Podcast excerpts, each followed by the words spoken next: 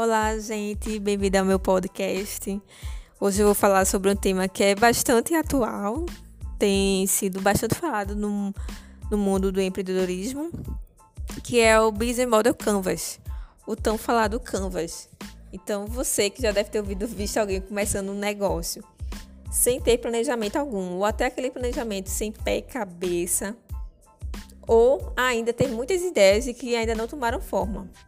Bom, hoje eu vou apresentar uma maneira super prática, fluida, que vai te ajudar a entender qual é realmente a, a ideia principal de alguma empresa e, quem sabe, te ajudar em algum empreendimento seu, a ajudar a montar qual, qual caminho seguir. Bom, é, por muitos anos o termo modelo de negócio ela foi usada sem um consenso na sua definição. Então, era um consenso um tanto um pouco abstrato isso foi um dos motivos que levou o consultor suíço Alexander Osterwalder a começar a desenvolver algum modelo em sua tese de doutorado. E aí surgiu o Business Model Canvas, o Canvas. O Canvas é uma ferramenta que é para desenvolver modelo de negócio que se popularizou entre os empreendedores. Mais do que ajudar a, é, a tirar a ideia né, do papel, ele te ajuda a analisar e organizar os elementos do seu, do seu negócio. E, então, é, te ajuda a pôr em prática aquilo, tirar do mundo das ideias e, e, e a pôr em prática. Aí o Canvas também pode ser utilizado na criação de uma nova empresa ou em uma organização até mesmo centenária. Basta assim que seus gestores estejam dispostos a pensar colaborativamente a pensar em equipe lá em busca de novas soluções para alguns problemas que surgirem. Bom, o Canvas ele trata-se de um mapa visual. Ele é elaborado para perceber se cada um dos pilares ele está tendo a, obtendo a sua devida atenção.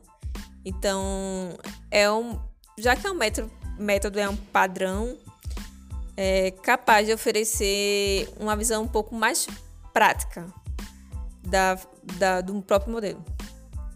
Esse mapa ele possui nove quadrantes. Então, no lado direito do canvas está relacionado mais à geração de valor que sua empresa vai gerar no mercado. Já no lado esquerdo está mais relacionado à eficiência da sua empresa. E todos esses nove quadrantes estão relacionados entre si. Bom, então, quais são esses nove quadrantes? A proposta de valor, que é o que faz a sua empresa ser diferenciada no mercado, o segmento de clientes, qual é o perfil né, do seu cliente, os canais de comunicação, relacionamento com o cliente, de como a sua empresa se relaciona com o cliente, atividade-chave, recursos principais, as parcerias principais, as fontes de renda e a estrutura de custos. Bom, a Netflix é, é um, uma empresa que eu trouxe para fazermos uma análise. É, ela é um exemplo de uma empresa que teve um bom planejamento para buscar novas soluções diante das limitações do mercado, que era de locadora de filmes, de vídeos de filmes, né? e que esteve atenta às mudanças tecnológicas do mercado.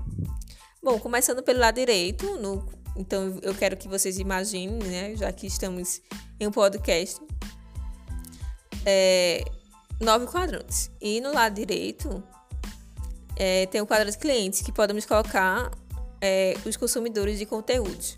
Apesar de ter uma diversidade de, de clientes de faixa etária, de localização geográfica, eles todos são consumidores de conteúdos. Eles gostam de consumir conteúdos como filmes, séries, é, documentários, então, esse é o quadrante clientes.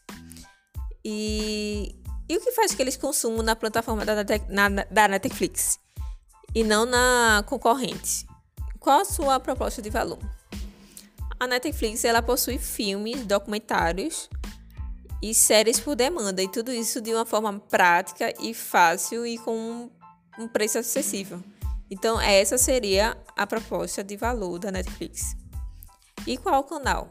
Bom, atualmente a Netflix ela usa a web e aplicativos e plataformas parceiras como a Smart TV e o Chromecast.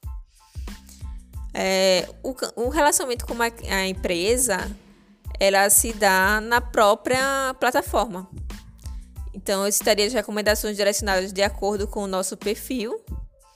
Então, você entra lá e o algoritmo ele calcula se você gosta de filme de comédia, de terror.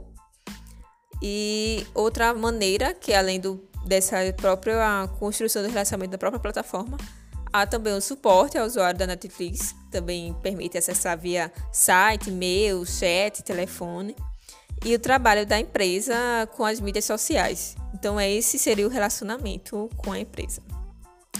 Bom, a receita da Netflix, ela baseia, ela baseia-se em mensalidades, que é paga pelos usuários, usuários e tem diversos planos. Agora, do lado esquerdo, começamos pela atividade. Né? A atividade eu coloquei o desenvolvimento de novas funcionalidades da plataforma, tentando oferecer a melhor experiência para o usuário e somando-se a isso, podemos colocar produzir, selecionar e licenciar, adquirir conteúdos relevantes. É, outra atividade pode ser o marketing, né, que hoje acabou se tornando uma referência no mercado nesse sentido. Os principais recursos da Netflix é, são eles humanos e digitais. Então, desenvolvedores precisam né, estar presentes nessa plataforma é, a, precisa também de plataformas que ele precisa de conteúdos para séries, filmes e que esteja à sua disposição. Então, seria um, um recurso digital. Os parceiros principais, é, eu diria que os distribuidores de conteúdos e os produtores de conteúdo, que atualmente a Netflix, produz conteúdos próprios, né? Bom, e por fim, os custos são gerados com suporte, é, direitos autorais, né, marketing e recursos humanos e infraestruturas.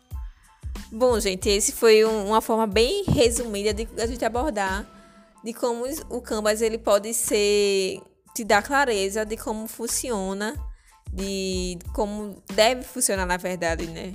De colocar suas ideias no papel e te deixar mais clara de como começar a ter o seu empreendimento ou até de ter de resolver algum problema, de inovar na sua própria empresa, seja ela recente ou centenária.